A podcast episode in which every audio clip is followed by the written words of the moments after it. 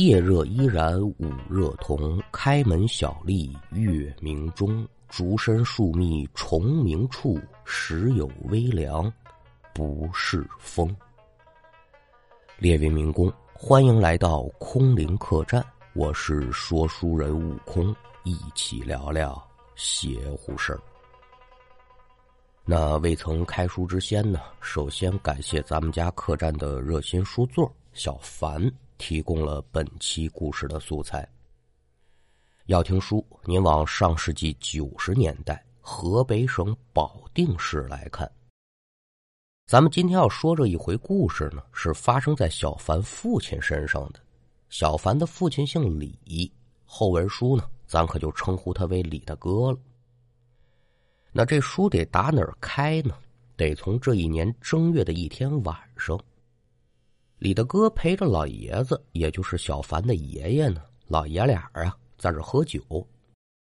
这一顿酒喝的很高兴，一直喝到什么时候呢？按现在钟点来讲，十二点钟刚过。这是吃也吃得了，喝也喝得了。我们家这老父亲呢，我陪的也不错，李大哥也很高兴。站起身来，晃晃悠悠，可就准备往出走。老太太这边是啪嗒一声，连笼一挑，由打隔壁屋可就出来了。我的儿啊，哎呦，妈妈，您还没睡了啊？可说呢，你这是干嘛去啊？我回家呀。嗨，回什么家呀？大正月的，不就在家里住吗？别介，别介，妈妈，我这睡觉打呼噜，您知道，喝点酒就更甚了。我怕这个吵着您儿了，哦，这么回事那天这么晚了，我送你回去吧。您听啊，这是当妈妈的心疼儿子，要送儿子回家。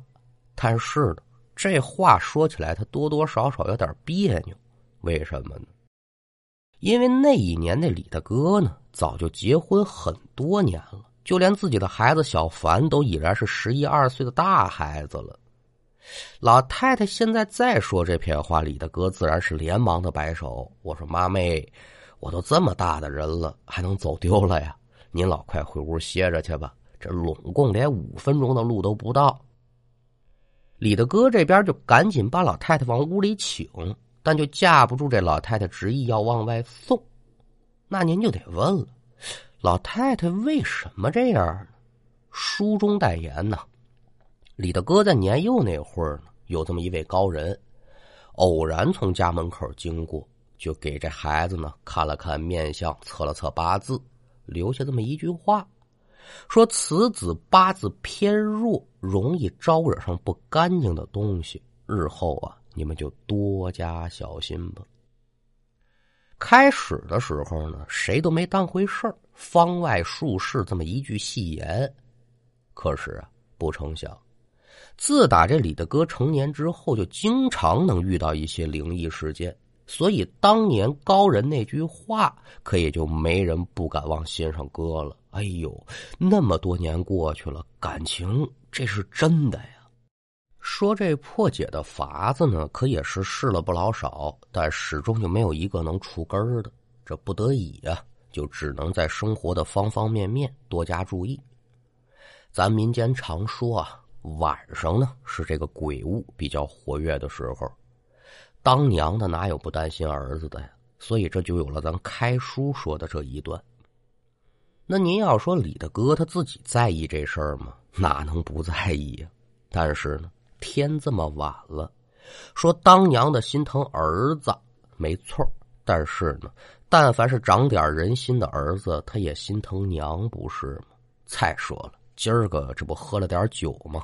胆子也格外的大，一再坚持之下，没办法，老太太也就只好答应说：“行吧，你走你的，我看着你上了大路，我可就插房门了。”这话说完，李大哥点头出门，老太太呢就站在院门外，看着这李大哥呢往胡同外头走。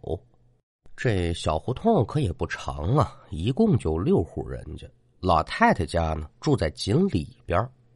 虽然说没有路灯，但借着天上朦胧的月色，这路也不是特别的难走。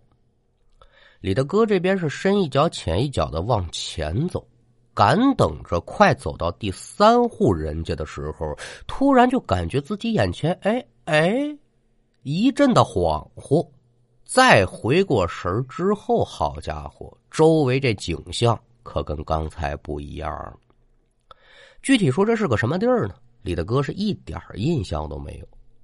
身前不远有这么一棵歪脖子树，距离歪脖树不远呢，有这么一间破庙。至于说这庙里面具体供奉的是谁呀？那看不真着。而且呀，现在李大哥这注意力他也不在这破庙上。而是在歪脖树下，怎么呢？只见呢，树下是一片的明亮，但是您就找不着这光源是哪儿来的。而在一片光亮之中呢，摆着这么一张八仙桌子，桌面之上放着这么一副麻将牌，有三个人呢围坐在桌前，侧眼瞧着这李大哥呢。本来有这酒劲儿顶着，李大哥一看，呃，这什么新鲜好啊？心里面也很纳闷可再一瞧前面这三位的长相，心里面明白了，这三位啊，李大哥都认识，都是附近的邻居。可是呢，这三位已然过世很多年了，这甭问了，我这是又着了道了。此情此景，您说换做旁人，那早就吓得不知所措了。他李大哥可没有，这叫什么呀？司空见惯，习惯成自然了。心里也不怎么害怕，就想着说：“我怎么能把眼前这三位给糊弄走了呢？”你要说想什么办法呀？一时之间都想不出来。可也就在这么个时候，坐在西边这位啊，就冲着李大哥一摆划手：“哎呦，小子，来的早不如来的巧，三缺一，玩两把吧。”李大哥赶紧是陪笑呗：“哎呦，刘叔、王叔、赵叔，这实不相瞒。”麻将牌我不会玩但您今儿说要把这牌局换酒局的话，您看我这做小的的一定是奉陪到底啊！这么着吧，您三位呢先歇着，这天也不早了，改明儿个呢，我弄点好酒，好好陪陪您三位叔。今儿个我得先回家了。您瞧，李大哥这话说的够客气。但眼前这三位可是不客气。哎呦，怎么着？不会？我跟你说，小子，今儿这麻将你打也得打，你不打也得打，要不然你可走不了。李大哥一听这话茬，心说坏了，今儿这事有点扎手啊。说活着的时候你们认我当邻居，这死了认不认可就两说了。可也就在李大哥心下为难这会儿，耳听得身背后有人叫自己的名字，扭身一看，不是旁人，正是自己的妈妈。李大哥一瞧老太太正朝自己这边走，心里这个着急呀！自己着了道可也就算了，不能让我老娘跟着我吃瓜烙，不是吗？刚想开口喊声妈，李大哥就感觉自己这周身呐，呜。阵阵的妖风就刮起来了，紧接着呢，脚步声音响亮，循着声音扭头再看，只见呢，原本坐在八仙桌周围这三位已然来到自己的身侧了，伸手腾的一下，可就把李大哥给管住了：“别动啊，小子！”有心说这都邻里邻居的，咱为了一冲牌，这不至于的吧？但是现在也说不出别的了，对方拽着他，可就往这树底下拖。那眼瞧着对方用强，你跟我玩横的，李大哥也是搭着喝了点酒，肯定是不能干的。他就开始增位。那咱就先让李大哥呢跟这几个人在这僵持一会儿。单说这老太太，刚才一瞧这人走的好好的，突然停下了，老太太不免就心头纳闷啊。再一瞧自己儿子一个人在原地念念叨叨没完没了，而且这身上好像还暗做劲儿是那劲头，心里就咯噔一下，连忙上前就想询问怎么回事。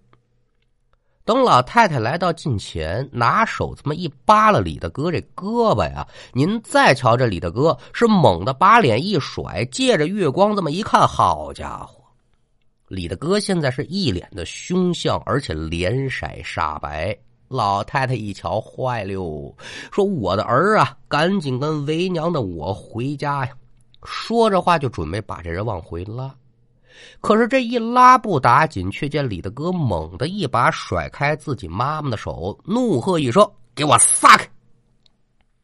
光说话还不算完，紧接着呢，就见李大哥呀是抬起了自己的手，照着老太太的脸，啪就是一耳光啊！好家伙，当儿子的打妈妈哪有的是啊？你要是说李大哥正常情况下，你借他一万个胆子，他也不敢这么干呢。他想他都不敢想啊！老太太虽然说没有到花甲之年，但是您琢磨琢磨，年富力强一大小伙子，给他一下子，他也不好受啊。因为是紧挨着院墙，这一巴掌下去，老太太一个侧脸，这鼻子可就蹭到这墙砖上了，当时这血就下来了。因为知道不对，所以这老太太认准了李大哥这一出呢，准是被哪个死鬼给缠上或者附了体了。这叫什么呀？神魂颠倒啊！咱们民间总传，这人被附了体之后呢，你受到外界的打击，也能让这人回过神儿。所以挨了这一巴掌之后呢，老太太缓了缓，得了吧，你上我儿的身，那你可就别怪我不客气了。卯足了劲儿，抡圆了大巴掌，照着李大哥脸，啪就一大耳贴子呀！之后是薅住李大哥的头发，口中是一边骂一边就把这人往家里拖。您说这招管用不管用？嗯，管点用。就见此时的李大哥他也不反抗，就这么一步步跟着老太太朝家里走。但走他可是走，嘴里是叽里呱啦念念叨叨没完没了。听这声音，可也就不是李大哥的本音了，好像是好几个人的声音夹杂在一块儿。咱们简短接说，这边老太太是费劲巴力的把李大哥拽回家中，这院门也没顾得关，径直来到了正房屋。进屋之后呢，这被附了身的李大哥呢，依旧是念念叨叨的，嘴里不着消停啊。老太太一瞧，这坏了。打也打了，薅也薅了，骂也骂了，我儿怎么就是不回神儿呢？正着急，这会儿耳听得卧房之内传来一声怒喝：“妈的，闹闹腾腾的干嘛呀？这是！”